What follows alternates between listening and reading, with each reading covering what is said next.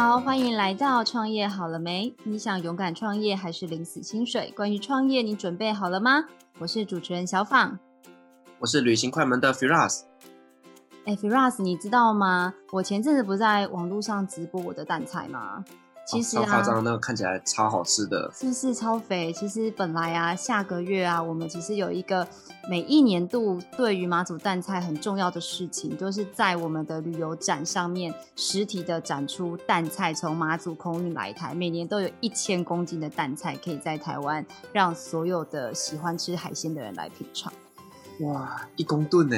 对呀、啊，是很厉害，但是因为你知道现在就是我们的 COVID-19 的期间，所以这件事情呢，就是不知道能不能够在今年还是可以如期的办理这样子。太残念了，今年大家没有办法参加到这个展览。那如果要吃蛋菜，那就只好去找小访啦。没错，那这个部分呢，活动其实有一个非常非常重要的一个推手，就是我们今天的来宾。我们今天来宾超厉害哦。他有超过十年以上的品牌展览的一个经验。那我们每一次的这个蛋菜的展览，之所以可以有这么完整的呈现，都是要感谢我们今天的来宾。我们今天的来宾是我们的木星品牌行销的设计总监 Sylvia，欢迎 Sylvia。欢迎，yeah, 大家好。很多人听到展览都会觉得，哎，我想要去旅游展，我想要去伴手礼展，或者是要去呃电脑展。那到底展览公司在做些什么？好的。那大家好，我是木星品牌行销设计的 Sylvia。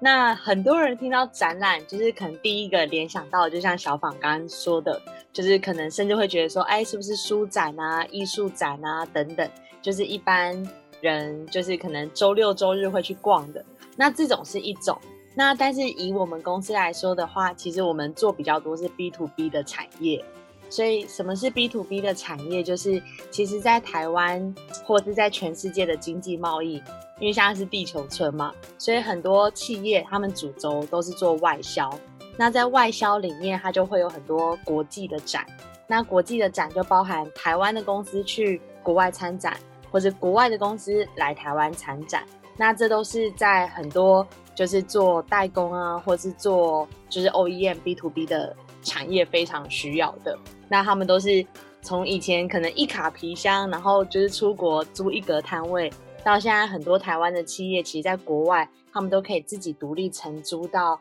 比如说一百平方米以上的摊位，这都是有可能的。那我们主要就是在服务，就是这些企业海内外的展览。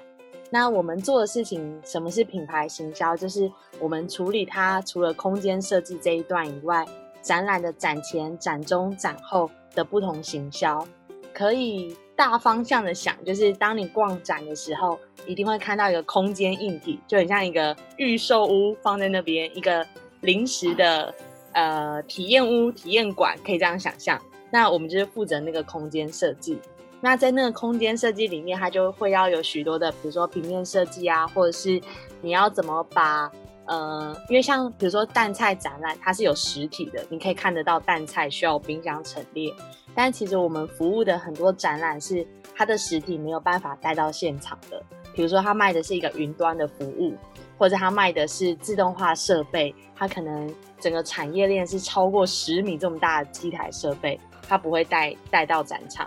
那所以在很多地方，它可能我们就要用多媒体的方式，或者是用形象视觉的方式。或是各样的体验的方式，去帮助企业可以把它所卖的服务 sales 出去。所以，我们呃，我们在公司的定义上面，因为有的公司它是专注在纯展览这一块，就是纯空间设计。那我们比较希望就是跟客户的关系可以比较紧密一点，所以我们希望除了纯展览的空间设计这一段，我们要把里面其他的行销服务融合进去。所以我们主要做的就是三件事，就是品牌行销，然后展览的海内外的展览，然后第三个就是商业的空间设计。嗯，所以这样听起来，其实你们是企业的，可以说是在展览时候的一个形象的化妆师。对，就像是一个女孩子要出嫁的时候，你就是把她打扮得漂漂亮亮的，然后让她在那一天有最完美的一个呈现，这样子。对。那我想要问一下，因为像我自己是做公关公司嘛，其实我也接触过很多做不同展览的。那就像你说的，第一个可能是像策展，就是很大型，像比如说上联啊、魁众啊这种公司。但是像你们这样子的公司，其实好像也有分成，是说，比如说我知道有的展是每一年都在换人。可能今年是 A 公司，明年是 B 公司，后年是 C 公司。但是像我认识很多年，我知道你非常多的客户都是跟你合作很多年的客户。对，那我想要知道有没有什么经营心法？是为什么很多的展一直在换公司，但是你的手上的客户，像我自己就是啊，一次成主顾，我就没有再换过别人。对，那有没有什么样的一个秘诀，或者你们服务跟别人有什么不同的地方？嗯，我觉得，我觉得这一个是会跟公司的。文化有关，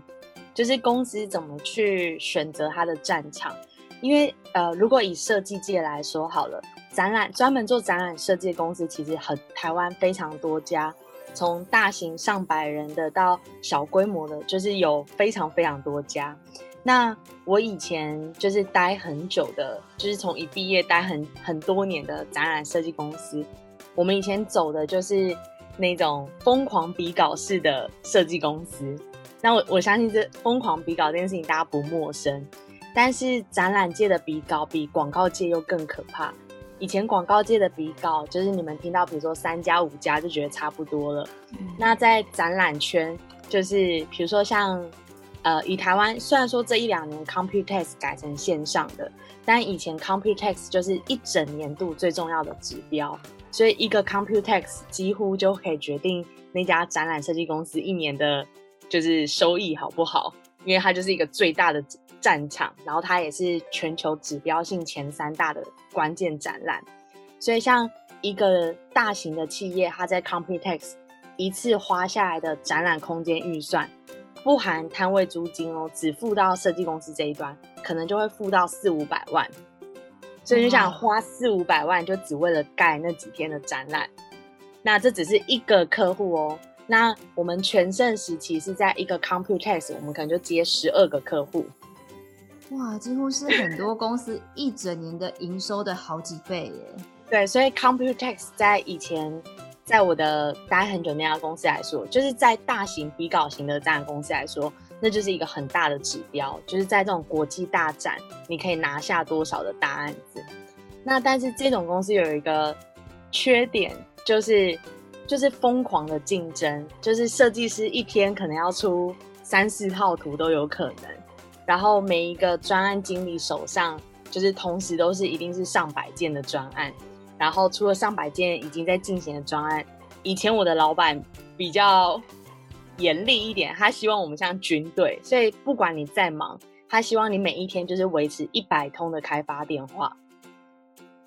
李老师，你有没有觉得你输了？人家一定要打一百通电话我。我们以前为了那个一百通开发电话这件事情，我们最猛的时候是我们的业务会议决定定在晚上八点半才开始开，然后开到十点，每一天哦。每一天对每通电话的进度，然后跟每个设计案进度，然后但是这种公司的缺点就是客户跟你的关系不会，就是很难长久，因为对他来说就是比稿拿到设计稿件是免费的，他他什么事情都不用做，就是就会有超过二十家以上的设计公司打来说，我们愿意免费帮你们画图参加比稿，然后随便一开放就是可能十几家二十家免费的图就来，那。就是比较会保护厂商的公司，他就会他就会婉拒你，就说哦，我们就只筛选三到五家。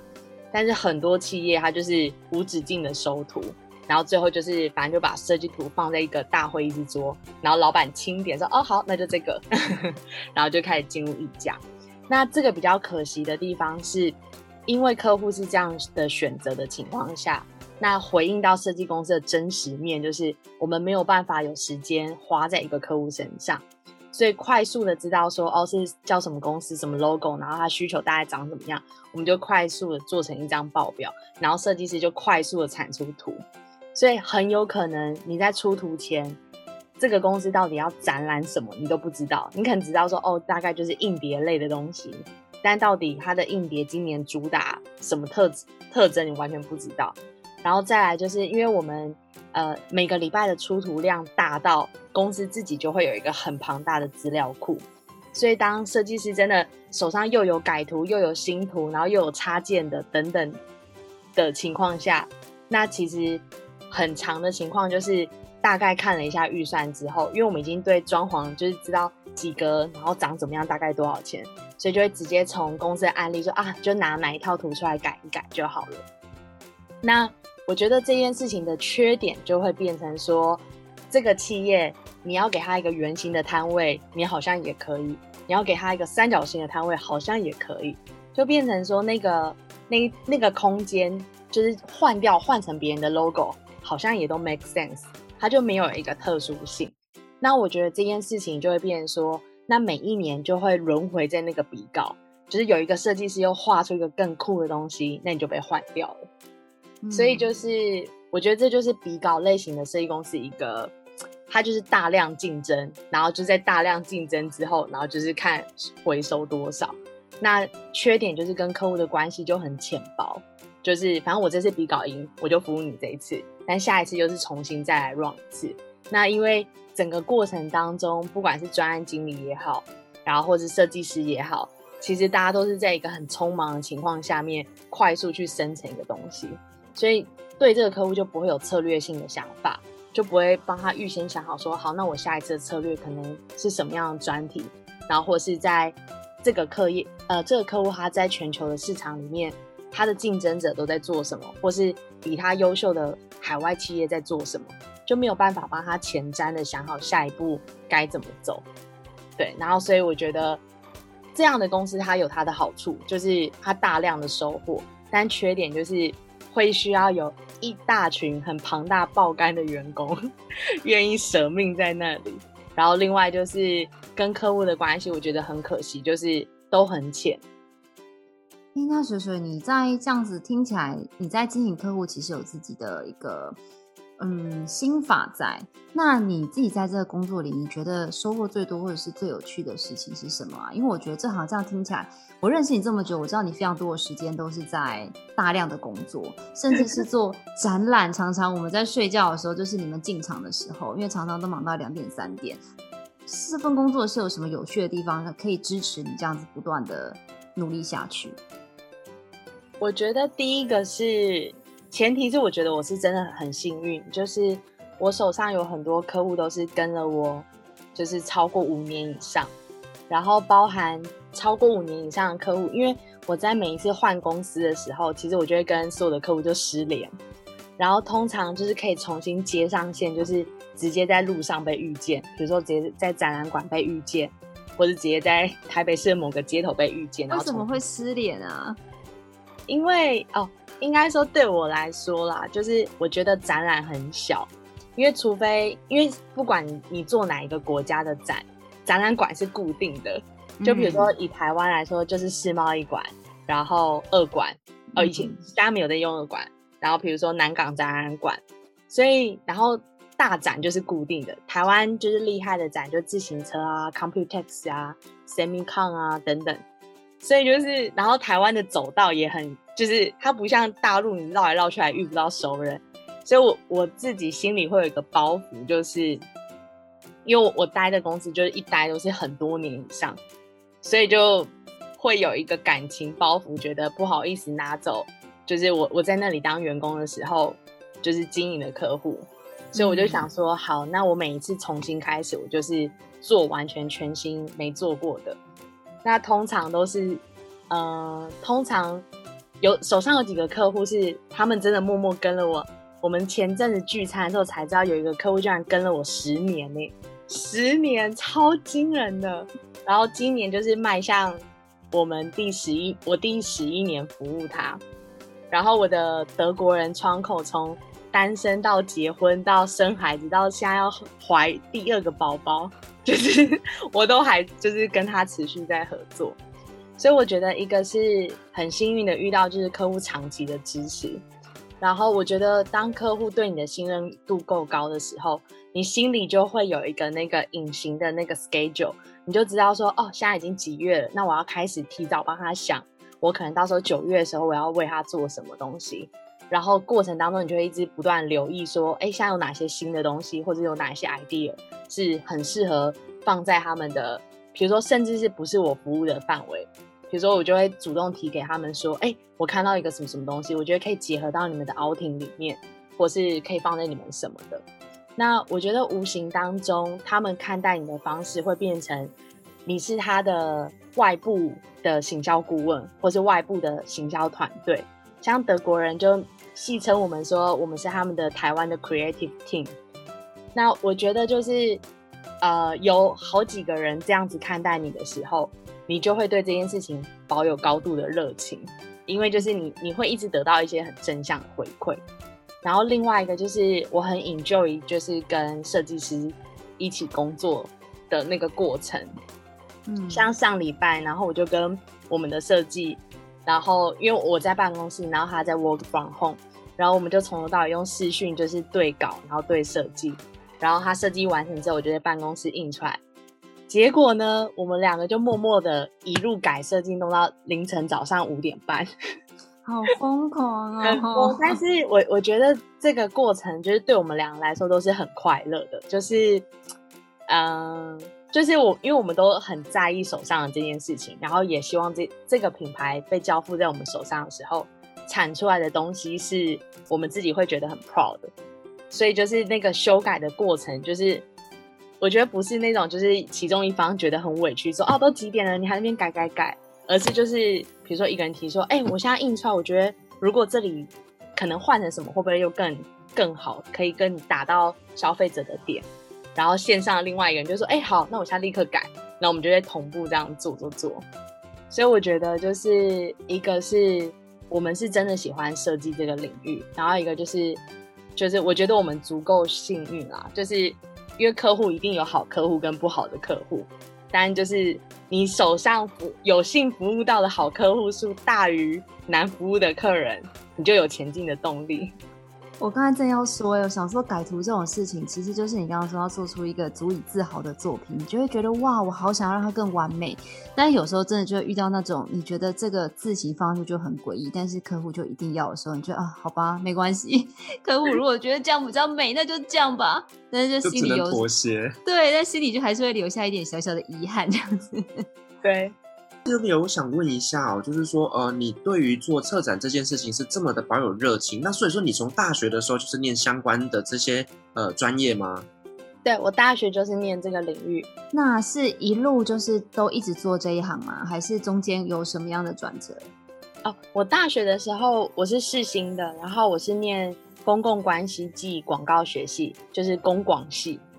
然后公广系的人就是。在呃，我我念书的上一届，那时候公关系跟广告系是分开来的。其实我觉得这就跟那个业界的生态是一起在变动的。以前公关公司跟广告公司是服务完全不同面向，然后到我们就学的那一年开始，就是整个社会的风气就是开始公关公司跟广告公司的界限变很模糊，然后就开始兴起很多新的公司，它它的定位就变成整合行销公司。然后等于整合行销里面，它就是公关也有，广告也有。然后所以到我们那一届的时候，本来上一届是大二的时候，你就要选哦，你要往公关这条走，还是你要往广告这条走？然后到我们那时候就变成说没有，就是一定都要。然后跟就是呃，我们有强制一定要辅修一个。那我当时就是公广系，然后辅修数媒，就数位多媒体这件事。我们毕业的时候会有一个毕毕业制作。然后毕业制作就是我们有分几种模式，就是一种模式是你可以自己组一个 team，然后可能三到五个人，然后你就自己去跟企业提案。那我不知道现在，但在当时就是很流行的就是去找飞利浦提案啊什么的，然后飞利浦每次都会寄出一笔奖金给大学生，就是你的提案很好，他就把那个奖金给你拿去帮他免费做那个行销，然后就是通常就是宣传那个父亲节的刮胡刀啊还是什么的。然后有一些就是大家就会去找一些社服机构啊什么的，就帮他们做一档行销，然后就是看业主愿意花多少钱。那我们最后会有一个那个毕业毕业展览，就有点像是公广系的新一代设计展。那当时我们就是办在华山，然后就租下整个仓库，然后就有整个系的联合展，然后等于那个展上大家就会展出自己服务的企业的作品。那我那时候是负责毕筹组的，所以我是就是负责就是参与在张罗在我们系上三个班所有的参展的整个规划，那我是负责活动。所以我在毕制的那时候就认识到展览这个行业。那但是，一毕业之后，其实我先进去的是整合行销公司。那当时的整合行销公司，他们的做法就是，我们公司同时有两个名字，我们有一个广告公司的名字跟一个公关公司的名字。然后我们会看案件，然后用哪一个公司去去拿下那个专案。然后，但是我们有我们自己的广告导演，然后有自己的就是做广告片的，就是技术团队。然后另外就是有公关这一块的。那但是在那间公司我待非常非常短的时间，然后接着我就决定离开。那离开之后，我就踏入展览这个行业，然后就一路到现在。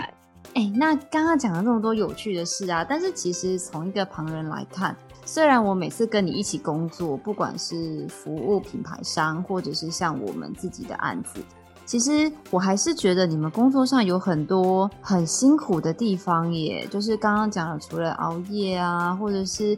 我看人家有讲一句话，人家说什么公关公司什么女生当男生用，男生当那个畜生用，畜、呃、对对。那展览公司是不是有一些很辛苦的这一面啊？我觉得展览公司就是基本上第一个就是一定会辛苦的，就是因为我们一定要负责到进场这一段，所以进场这件事情就是，比如说以一个。好，比如说我们前阵子帮一个知名的车商，然后在星光三月前面有一个展览。那在星光三月前面的展览，它一定是夜间进场，所以我们就是十一点过后车子才可以到现场，然后才能开始下货，然后开始搭建那些木工啊什么的。所以其实做完一定是凌早上的凌晨五六点，然后隔隔天就开始就是要有就是清洁啊、验收啊。然后紧接着就是十一点，百货公司开门的时候，活动也正式开始。然后这件事情就是我们等于就是既要当灰姑娘，然后隔天又要化身变成公主，就是你明明前一天就是没有睡觉，但是管你没睡觉，你隔天你就是要就是很漂亮的出现在客户出场。对，你就是要第一天都有什么开幕式啊、剪彩啊、记者会啊这种东西。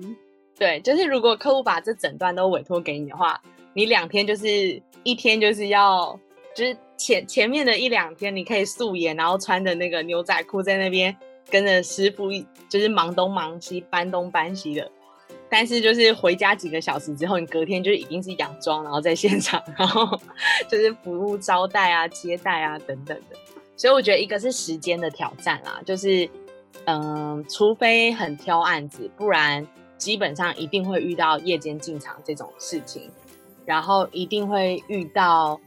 就是为了专案事情，你可能要额外付出很多时间去完成。比如说，以展览这件事情，或是以执行活动这种事，一定会有追加，然后一定会有就是突发状况。所以我觉得就是 要有。我以前我我的广告公司的那个总监，他最喜欢说一句话，就是那个。以前大家不相信火箭可以上太空，那火箭都上太空那么多年了，你就不要跟我讲借口说有什么事情达不成。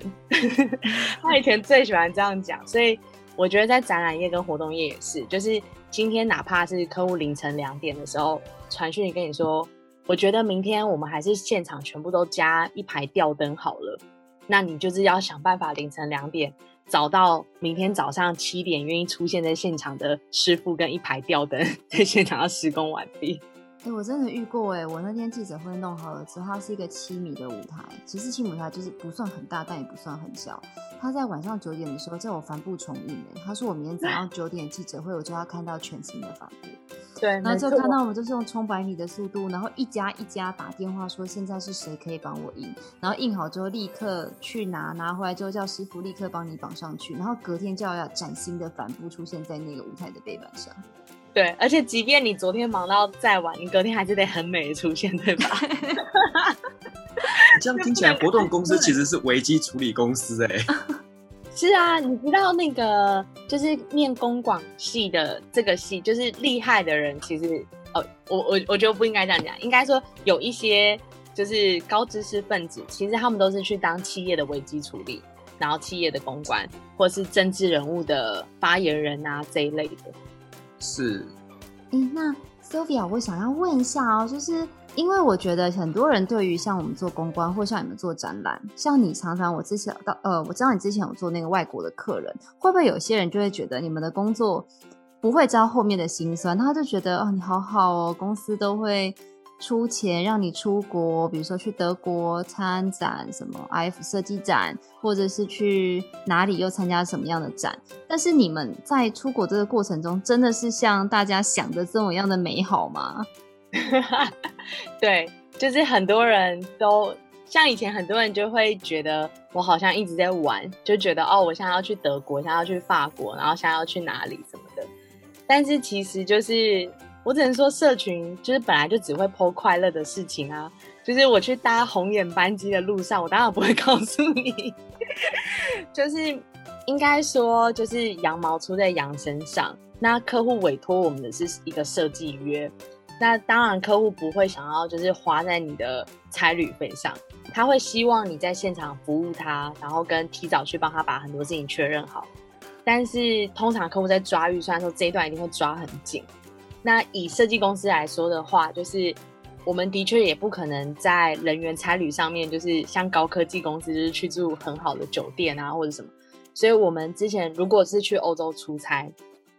比如说以我之前去法国好了。就是搭红眼班机，然后红眼班机之后，然后因为比较便宜的就是在越南转，然后在越南之后你要空等七个小时，等到七个小时到凌晨三点之后，然后再去搭就是飞往法国的。然后这样的为什么要买这样的时间呢？因为你抵达当地的时候会是凌晨五点，然后你 check out 就是你离开机场到饭店放好东西之后，你就可以准时八点出现在展览馆监工。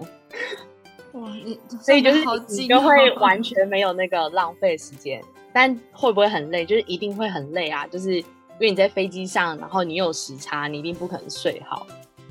然后跟就是你在法你在越南等七个小时，因为越南是你超过八个小时，它可以给你免费的住宿。八个小时内你就是请自行在那个机场游荡，就差那一小时，你只能在机场游荡。对。然后跟我们我们以前的安排就是尽量，如果是欧洲的话，就希望到达当地就是差不多是凌晨五六点，因为这样就可以无缝接轨八点到展览馆。那因为我们通常就是八点师傅们就会到现场开始做。那我我之前在工作上，我们有遇过两次非常可怕的事情，就是因为国外的展览馆是台湾的 N 倍大，然后所以它不像台湾的展就是很长，就是。只有一面临走道或者两面临走道，就是国外展馆很多，你大堂位是四面都是临走道的，它就都是一个一个 island。然后我们之前遇过两次，就是我们欧洲的工班团队，因为他出入口太多了，所以他不知道我们依据的面向是哪一个，他一百八十度把摊位打反，然后这真的很可怕，就是你要怎么把四米高的摊位整个整个在短时间内全部反转过来？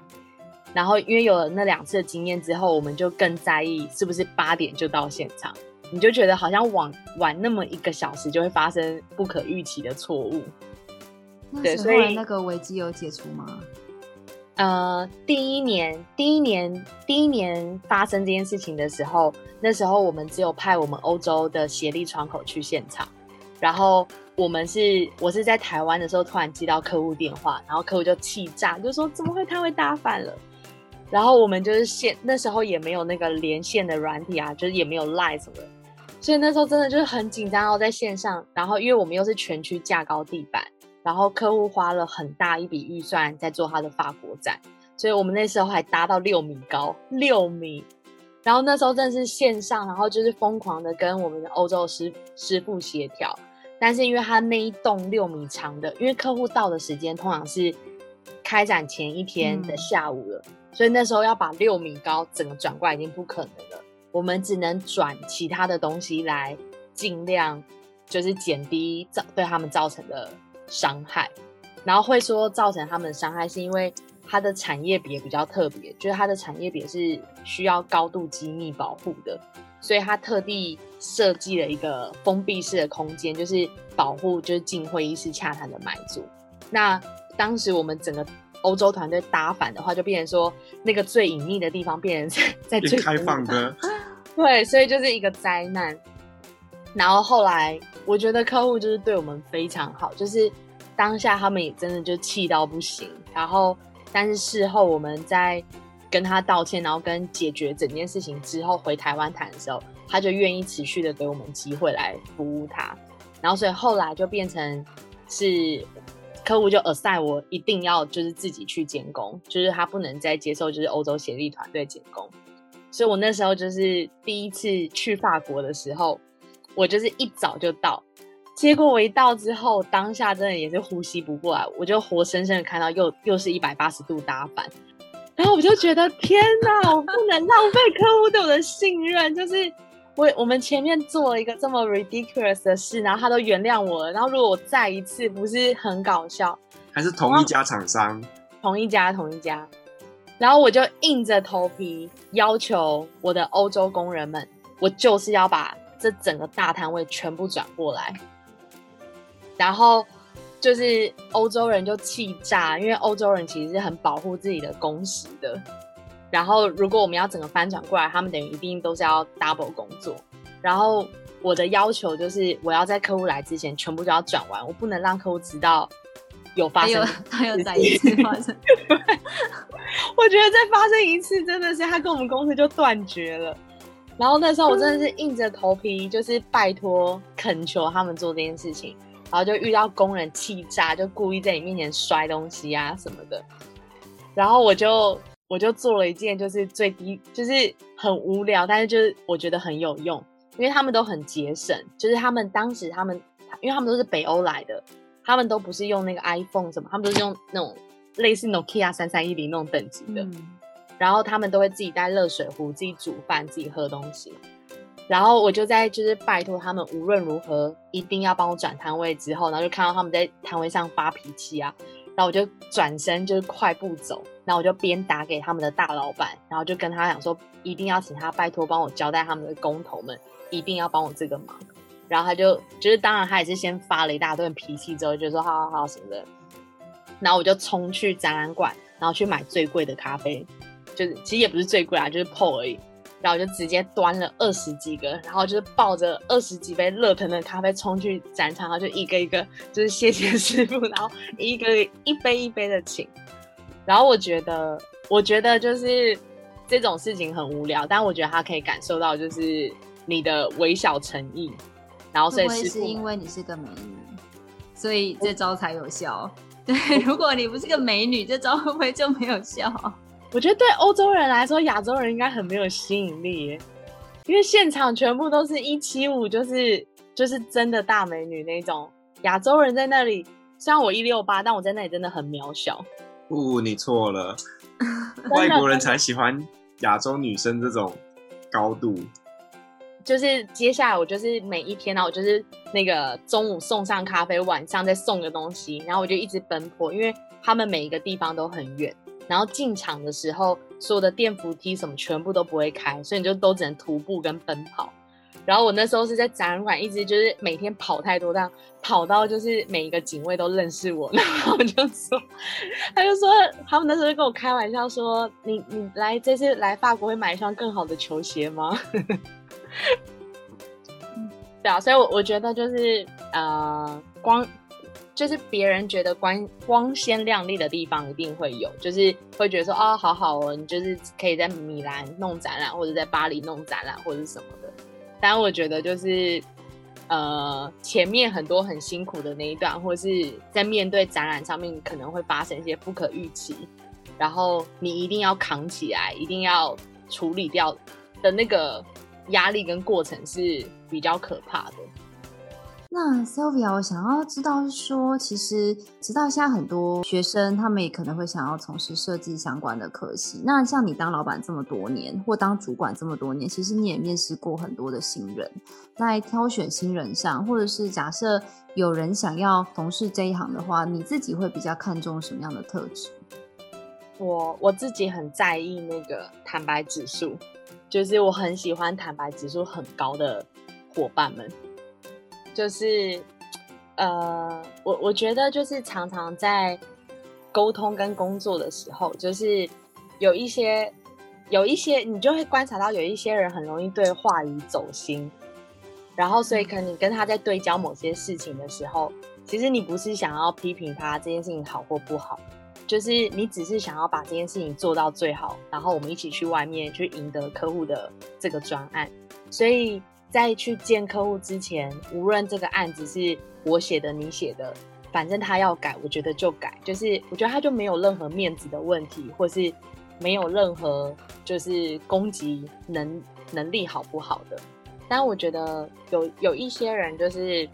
他可能就会很走心这种事情，就会觉得很被冒犯到哦，我的设计被你改，或者我的企划被你推翻，或者是什么的。但是我觉得，就是我很常会沟通一件事情说，说其实我只是想要对焦清楚，就是我只想要对焦清楚我们团队最后出去的东西会长什么样子。那一定要我们团队就是我们都认可，别人才有可能认可啊。如果你提的我自己都很不喜欢了，怎么可能别人就是 你也没办法说服别人说这很美，对呀、啊，你自己就不喜欢。嗯，然后所以我，我我觉得一个就是你能不能接受，就是用团队的思想的角度来看，而不是用自己的喜好来纠结这件事情。然后跟你能不能够 open mind，跟你的坦白指数有多高。因为我觉得，当你坦白指数够高的时候，你就会明白，就是彼此之间的沟通真的不是出于针对，或是不是出于为了就是比较啊，或者什么的，真的就是纯粹出于对于这件事情，跟我希望我们都可以一起拿下这个专案。然后我觉得，当你坦白指数够高的时候，就是大家互相的沟通就会在一个一定的基础信任基础上面，就是我也诚实对你，你也诚实对我，就是。你不要听了我的话，然后心里就是在那边发笑不舒服。然后我觉得不舒服的这种感觉是会无止境的发笑的，就是你就会开始就觉得，哦，他刚刚的眼神是不是好像也有点怪怪的？或者他刚刚那封信没有写 Dear，是不是真的在生气？就是我觉得就会就是那个心开始玻璃心，对，就是会不好。然后我我喜欢就是很坦白的。我之前有一位我非常喜欢的实习生。然后他他就是让我惊艳他的坦白指数，就是我给他看，比如说我完成的东西，他看完之后，他就另外做了一份 proposal 给我，然后他就在我要下班的时候，他就说，哦，因为我要加班，我就说，哎，没关系你可以先走了，赶快回家。然后他就说，哎，那我可以给你给你看一份 proposal 吗？然后我说，哦，好啊，有什么东西吗？就他就做了一份 proposal 来回应我早上给他看我写的，然后来告诉我就是。他觉得哪些东西其实没有很好，然后他提了他的 idea，然后我就觉得，就是给他一个很大的掌声真的，我就觉得就是，呃，他有足够的勇气，然后坦白自己对于这件事情的观点，然后跟我觉得他站的那个立场就不是一个，就是怕事情或是怕别人的感觉是什么，他站的立场就是他同样在这个专案上面。他想要表达，他觉得最好的方法可能是什么？嗯、然后跟我觉得他也用一个很礼貌的方式，就是他不是为为批评而批评，他是真的准备好东西，然后来跟你沟通他的 idea。然后我就觉得很欣很欣赏，就是这一种很有勇气的工作模式。那我想问一下，就是说啊，在我们在面试这样子想要进入这个业界的新人来讲，你会比较重视这个新人的哪方面的特质？我会很重视。老实说，我们面试的时候，因为我们没有专业的 HR，所以我们常常会从他的履历上，然后去问他很多的细节，然后我们会在细节里面去观察，所以这个人他可能在面对冲突或是在面对事情上面，他的个性会是走比较极端的路线，还是他是比较 open mind 的，然后举例，比如说之前我们在面试一大批就是接待人员，那因为那个场合会有总统来，所以就是以公关的角度来上的话，你一定要把可能的危险都降到最低。嗯，那那时候其实本来有一个人我非常想要录取，但是后来问到一题，就只是一个无心插柳的一个问题之后。我就决定在这个专案上面，我就先不跟他合作。我那时候只是开玩笑说：“哎，你的家人都是外国人，但你特地选一个中文系，然后这个的原因是你很喜欢中文，还是其实你只是想要就是告诉你的父母说，就是我就是不爽你，我就是不想要跟你们一样。然后，但是这只是一个就是面试已经结束开玩笑的聊天对话，因为就不寻常嘛。然后就后来他就突然很严肃的回我说：“对，我就是想要告诉我爸，我就是不要，我就是不爽跟他们沟通。”然后就是 你就突然就看见那个就是他的另外一面，就是就突然看见。然后我我只能说就是没有要 judge 说他这样的反应好不好或是怎么样，但是我觉得在我们的这个工作类型，就是跟人的关系是很。接触密度是很高的，我们很常要在很短的时间破冰。就比如说，你明明就刚见到这一群客户，但是你就是只有五分钟的简报时间，你就是要让大家在五分钟的时候对你有一个好感度。所以我觉得，就是你的人格特质，就是某方面要有足够的亲和力，应该这样说。然后跟就是，我觉得就是。亲和力这件事情是假装不来的，就是很多人不是会开玩笑说，就是电梯门，就是刚前一秒还就是微笑说，哎，拜拜拜拜，然后电梯门一关就看到他在翻白眼，就是我觉得这种事情就是一定会有破绽。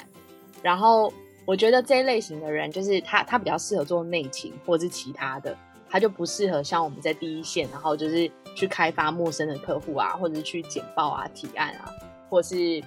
因为我觉得。对客户来说，我们明明是一个外人，但在短短的四天展览，你就必须跟他是站在同一条船上面的好伙伴。他发生什么事情，你就是都要想办法帮他划到终点。所以我觉得，那个你你对人的温度跟你对人有没有感就很重要。嗯那我也蛮好奇的，因为刚刚听你，像我们合作的大部分都是观光休闲产业嘛，可是像您服务的，我知道也有像一些生技产业啊、科技产业、电脑产业，甚至是一些建材的产业。对。那呃，是不是学习能力也是一件很重要的事情？因为毕竟你必须要把客户的东西做到一定的专业的程度。那你怎么样去在这么短的时间内去学这么多专业的知识，然后把它能够做最好的呈现出来？嗯、我觉得我这个是从我上一个老板那边学到的事情，就是我前一个老板，他以前其实是在美国的广告公司当高层，然后他后来就是我我对于他当时他创业初衷，就我到现在都觉得很感动。他当时就是他要创业，然后找我加入的时候，他那时候最打动我的一句话就是，他说以前的他就是眼睛长在头顶上。然后就是因为家庭背景也好，学历也好，什么都好，然后所以他就会觉得在外商工作就是是一个充满荣，就是就是很很骄傲的事情。然后所以他就以前都在外商公司上班，然后服务外商客户。然后他说，当他有一天就是到一个年纪的时候，他就突然觉得说，如果就是自己真的是一个有才华的人好了，那为什么我们总是都要帮外国人赚钱？为什么就是我的才华不能用在服务好的台湾企业，然后所以他那时候就萌生了他的创业念头。他就觉得他不想要就是在好像以在外商工作沾沾自喜，而是他想要好好的做一个就是台商，然后服务好的台湾企业。然后他那时候就说，他觉得就是很可惜的地方是，比如说你在台湾，然后你聊到设计业啊、行销业。就是你问十个人，可能十个人里面只能回答出来的广告公司就是奥美，就是他可能脑袋当中没有除了奥美以外的其他选项，然后他就觉得，但是在奥美上班的不就都是台湾人吗？那这群台湾人，就是如果你们可以把一个外商做的这么好，那为什么你不能做一个台湾自己的，就是品牌行销品牌，或者广告公司的品牌，或者公关公司的品牌呢？然后为什么不行？然后为什么有这么多台湾企业需要外销？为什么不能好好服务这一些？所以他那我那时候就是他他当时讲的这句话，就是一直很打动我。我就觉得，对啊，就是就是为什么好像在教育的过程当中，无形中会觉得好像在外商工作比较好之类的。然后接着后来我跟他一起工作了三年多，就是他教会了我一件事情，就是。他说：“美国人工作不是像台湾人这样工作，就是美国人做每一个专案就是大量的设备，就是他们很相信，就是你所有的创意一定都是先从模仿而来，但是那个模仿当然不是就是 copycat，就是不是照抄。但是你先要有一个足够的 data 之后，你的资料库才会，你的大脑才会自动帮你把你脑中的二十个东西，然后结结出出一个就是适合这个东西。然后他说他那时候回台湾工作做专案的时候，然后他带过，因为他那时候他他之前是做副总，所以他带过很多的 team 跟 BU，他就很压抑台湾的工作模式没有 survey 这件事情。然后包含他一开始他在带我的时候，他也很压抑，我完全没有设备就是纯粹凭感觉就开始写企划书或者就开始做。然后他就，然后或者是那个设备对他来说也不够，不够成为一个设备他就觉得三个 data 这也叫设备 就是他就觉得回去重做吧你。然后所以我觉得他就教会我怎么样大量的去设备一个产业的东西，然后包含就是我觉得他教会我一件事情，就是你要如何。跳脱跟其他大公司之间的差距，就是你明明是一个小公司，但跟你比赛是大公司，你怎么拉开这个差距，让客户选你？就是你一定要帮他们读国外资料，因为他们自己一定不会去读国外资料，然后你的竞争者也不会想要花时间去读这个国外资料，所以你要赢，就是要自己去读这个国外资料。所以像我有一个建材的客户，就是我服务他很多年，然后中间也是因为离职就有。断掉，然后后来他是在高雄找到我，就是我去弄一个高雄展览的时候，居然巧遇他们的业务经理，然后他们业务经理就说：“你不是以前服务我们的那一位吗？”然后我说：“哦，对。”然后所以后来我们是这样子之后，然后又重新联系上，然后联系上之后，我就用这个方式服务服务他，就每一次在做他的展的时候，我其实是把整个意大利，就是因为意大利有一个非常大的展览叫做 Sestile，它是。呃，建材这一类的顶尖的展，我会把这个展所有全部逛完，然后跟所有就是那个展前展后的媒体全部读完，然后跟里面的前几大企业他们的新闻稿啊，或者他们 marketing 在做什么，全部设备完，然后我会整理成一份一百多页的简报，然后去跟他们报告，然后这个等于这只是跟他服务的。这叫什么序曲吗？就是我先告诉你我 survey 这些东西，然后我 sum summarize 成我的建议，然后所以今年我想要为你们做的是什么什么，然后客户就很喜欢我我免费为他做的这一段事情，他就觉得从第一次就是我去这样简报之后，他就说每一次这个会议，然后他就要公司的所有业务部跟行销部全部全部那个全员参与，等于就是很像一个。行销专题 就是带他们，就是快速看意大利啊，或者是美国，就是在这一年的建材的大小事。然后我觉得那时候最有趣的事情是我 survey 资料的时候，我发现他们家的有一款瓷砖，居然是纽约有一个大家等待了一百年，就是一百年哦，就是那个地铁站一百年没有更新，然后大家等了一百年终于盖起来，然后其中里面有一个区域的瓷砖，就是用他们家卖的瓷砖。然后我就觉得这件事情是很了不起的，然后我就觉得怎么可以都没有拿这件事情来大讲特讲呢？就是如果你介绍这个瓷砖，说这是纽约人等了一百年的地铁站最后选定的瓷砖，所以它的设计感什么什么，它一定有它的经典性嘛。然后我当时在会议上报告这件事情的时候，他们全公司也都不知道这件事情。然后他们就说这资料在哪里？就是他们要在展览的时候秀出来，就是。主打就是纽约等了一百年的地铁站选用的瓷砖，所以我觉得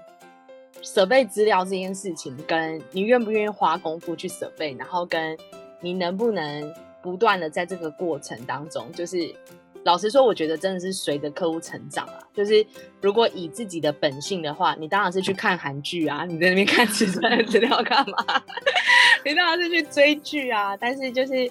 如果你愿意就是投入在这个工作里面，那你就会愿意委身花时间在 survey，就是你手上可能可以服的客户，这个产业发生了哪些事情，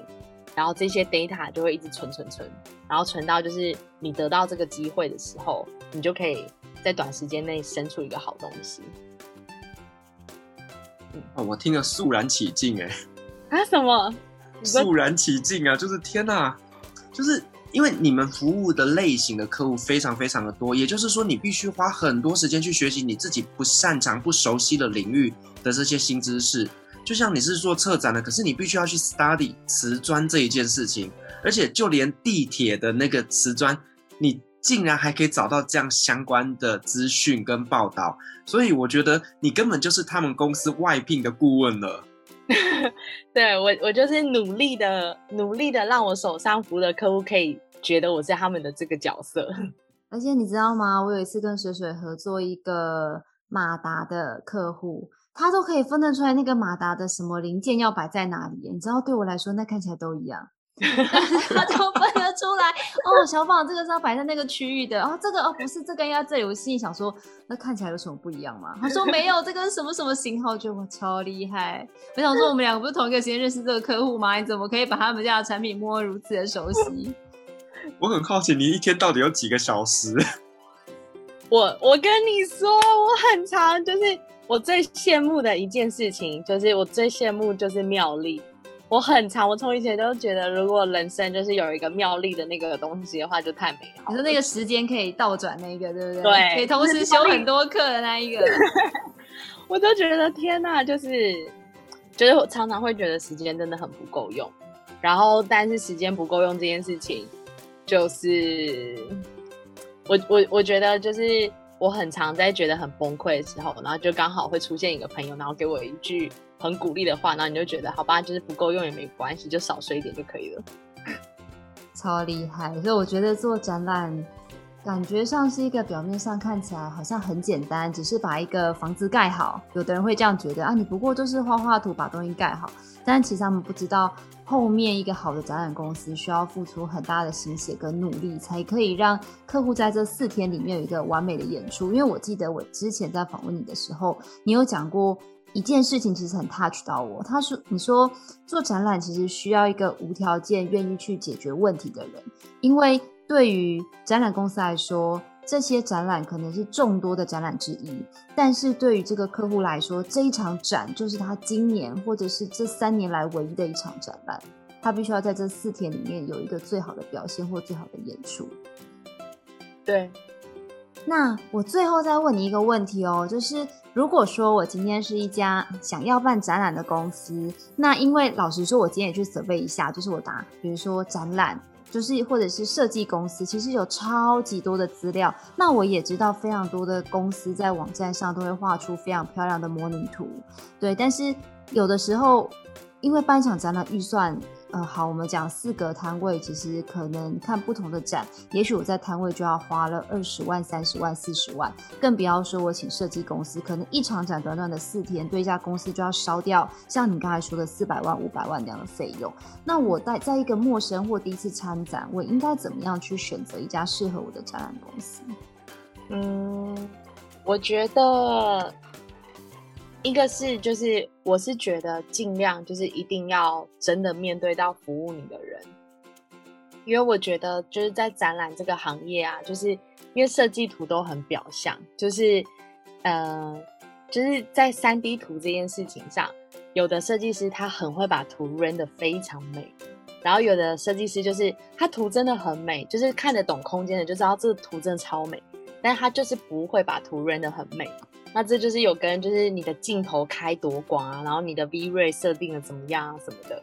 就是那个图的效果就是会有差。然后，但是我觉得图美是一件事情，施工品质就是另外一回事。就是你的图到你实践成型的这个东西，其实很仰赖非常多的工班要能完成这件事情。那非。比如说像一一场展览，我们最少合作的施工品项就会有十个哦。就是你从比如说灯光、水电、地毯、清洁、木作系统、铁工、玻璃、输出，哒哒哒，就是一个简单的摊位，我们可能就要就是 handle 十个工种在现场。那如果就是比如说，如果以比较型的公司来说好了，像以前比如说像 Computex 或是 ITF 是我们。很公司很主力的展，那那样的一个展，我们一个人可能手上就负责十个客户，然后但是展览时间是固定的啊，就是你进场就是八点到五点，那只有这短短时间，你就是得一直跑，一直跑，就是跑去巡逻不同的展啊确认。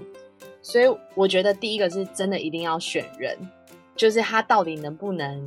就是除了图以外，他在现场无论发生什么事情，他愿意 support 你解决好。就是你得去观察，就是要服务你的这个人，他有没有解决问题的能力，或是他背后的团队，他到底能不能 support 他。就是如果他不是一个资深的窗口，我觉得没有关系。但是他的主管或是他的 team 到底，就是比如说业界的风评啊，或是来开会，你在跟他沟通细节的时候，他的专业度够不够？我觉得这都非常重要。然后包含第二个就是，我觉得，呃，像像我们，我们就很努力的。虽然说我不知道我们的工班觉得如何啦，但我们很努力的对我们工班很好。因为就是对我来说，就是图怎么样是一回事，但是这个图现场美不美，就真的很依靠师傅的功力了。就包含就是，因为我不知道你们有没有听过，之前有几个案子有上新闻，就是我不知道是哪一间业界的。我不知道是哪一间公司，但就是展览的时候摊位倒了，所以就是这就很仰赖说你的团队到底夸不夸得然后到底就是他们的专业度够不够，他到底懂不懂结构，或者他对于材质的应用上面到底熟不熟悉。所以我觉得我自己觉得，就是不论你找大公司跟小公司，就是你的窗口是谁是最重要的，因为大公司里面也会有菜鸟跟就是没。就是刚好没有被主管好好带的人，但是小公司也会有，就是非常好可以独当一面的人，所以我自己是觉得挑人是最重要的。然后我觉得图这件事情，只要那个人是用心的看待你家公司，我觉得不可能，除非他真的太没 sense，不然应该不至于就是得到一个太丑的图。然后在我觉得对于材质的运用上面，也是选择那个公司的关键，因为。比如说，如果你只做豪宅的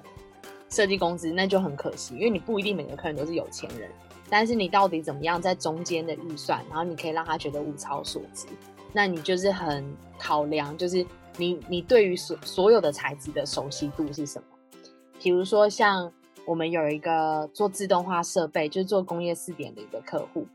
然后他们的展览每一次都是十二格、十四格、十六格、二十格。但是去哎，是去年还是前年？不是就是突然美中贸易战吗？那因为美中贸易战太惨了，然后所以那一年所有人的展览预算全部都砍半。然后比如说原本就是十二个、十四个的预算，你最低标通常都是一百万。那客户做比较好，可能就是一百五起跳。然后那一年客户就说他真的很难开口，但是就是拜托我们想办法，可以的话就是五十万要全部做到好。然后，但这个就是一个很不可能的事情啊。但后来我们想到一个，就是设计提案可以做这件事情。但好笑的事情就是，我们居然那个案子得奖了，我们得到空间设计的第一名。用五十万的预算吗？五十万做十四个，然后就拿到，就是他们展览他们会评选那个就是优良企业形象。然后我觉得。对，然后但是那个案子我们有没有赚钱？应该说利润不好，但是我们是有赚钱的。那我就觉得我们那个案子的话，我们就用了很多就是环保的材料来做，然后搭配视觉，然后我们在视觉上面很下功夫。所以就是建以材质来说，它当然不是木作啊、铁工啊、玻璃那种很 fancy 的材料，它是一个环保材质，叫做 Make Smart Life。然后但是在这种用这种就是回收的材料。来做，然后搭配很好的视觉，然后居然反而就是让客户就对于这那个展很满意，然后又为他们就拿了一面奖牌回家。所以我觉得，就是如果你选的设计公司，他就只愿意多少预算做多少事情，合作上我觉得就是当你有一天就是比如说面对突然中美贸易战，你就是没预算，那你要怎么办？你你总不可能我就是已经十二个摊位，你要我空在那边吗？或者什么的？觉得他突然抽手不 support 你，就是也很可怕。所以，所以我觉得回到头来，就是基本上，因为你第一关你会 review 的设计公司，你一定会 review 作品。那作品就是第一关，然后第二关我觉得一定是人，就是这个人他到底是不是一个可以就是跟你走三个月或是更长？因为一个展览的筹备期差不多就三个月，就是这三个月他能不能真的成为你你的神队友？就会是一个很关键的事情，然后另外就是像我们，我们自己其实在很多展，我们都会先去木工厂，就是确认过跟验收过。那有的客户很细，像我之前服务一个就是顶级的厨卫的客户，他们就是因为他对于那个材质的要求很高，所以他们也都是亲自去木工厂验收。那我觉得这件事情就是也很重要，就是如果你今天是花一个很大的预算，然后你没有跟这个人合作过，我觉得你去看他合作的工厂也是一个很关键的事情。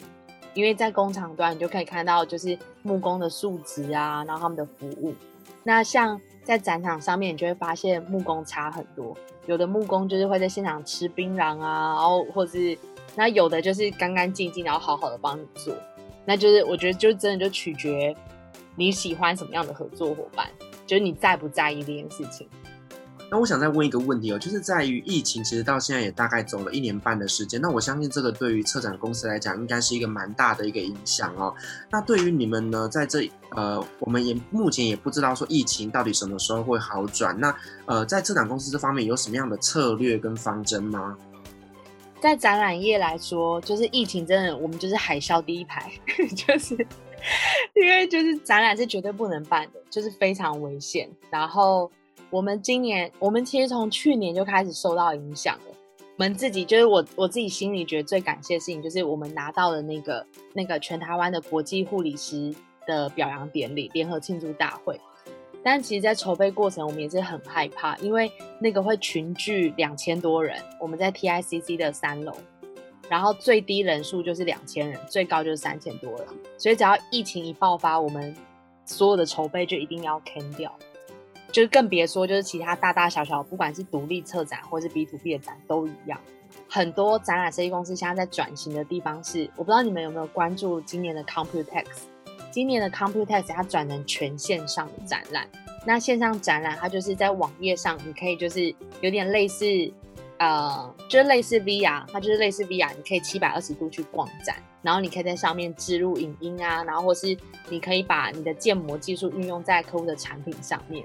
所以很多展览公司都往这条路走去，就是比如说，他就全面的在帮企业做线上展览。那包含大型的策展公司，比如说像 SEMI 台湾，就是半导体产业，他们就是从前年开始就主动的寄出这个服务给参展商，就是你可以报名他的线上展馆去。然后，所以这个是一条路。那不过以我们的立场，就是在这个地方，我们反而是。我们今年的策略啦，我们是反而是去做数位转型。那我们会做数位转型，有一个关键是前面跟客户的关系够深，所以客户在面对不能参展，然后你要怎么样转变的情况下面，当时客户就好几个客户找我们来聊这件事情。那当时我们我们从去年就开始帮客户做 Webinar，就等于把所有实体的 Seminar 改成 Webinar，然后把所有实体的展览。改成一系列的线上操作，然后线上操作的话，它就会有阶段性，比如说 Webinar 是其中一环。那在 Webinar 前，你可能会有优化的简，呃，优化的，比如说官网整个优化，或是你有一个产品专栏区域。然后在官网之前，你要怎么频繁的维系跟客户之间的关系？你等于你所有的数位素材，或是简报素材，甚至是 EDM，全部都要优化。因为你等于你开始要透过这些素材来卖你的东西，那我们等于从去年就开始慢慢在做这件事情，然后今年疫情大爆发的时候，就刚好就更多客户找我们做，比如说整个官网的全面翻新，或是这些数位素材的制作等等，所以我觉得就是实体的东西被减少，但是如果提早帮客户先想好说，哎，实体，因为对客户来说，他也是海啸第一排。他如果本来都是靠展览来做外销生意，他也需要在这个时候去想，那我怎么样维系我的外销客户？啊，我觉得其实一个每一个品牌能够找到一个可以全力跟他们配合的品牌行销或者是展览公司，其实是非常幸运的一件事情。谢谢 Sylvia 今天跟我们分享她对于这个品牌行销还有展览这个经验，也希望大家能够更加的认识我们品牌行销的一个产业。那当然，如果你有相关的需求的话，也都可以联络 Sylvia。那我们会把 Sylvia 的联络方式留在下方的资讯栏。创业好了没？我们下次见喽，拜拜，拜拜，拜。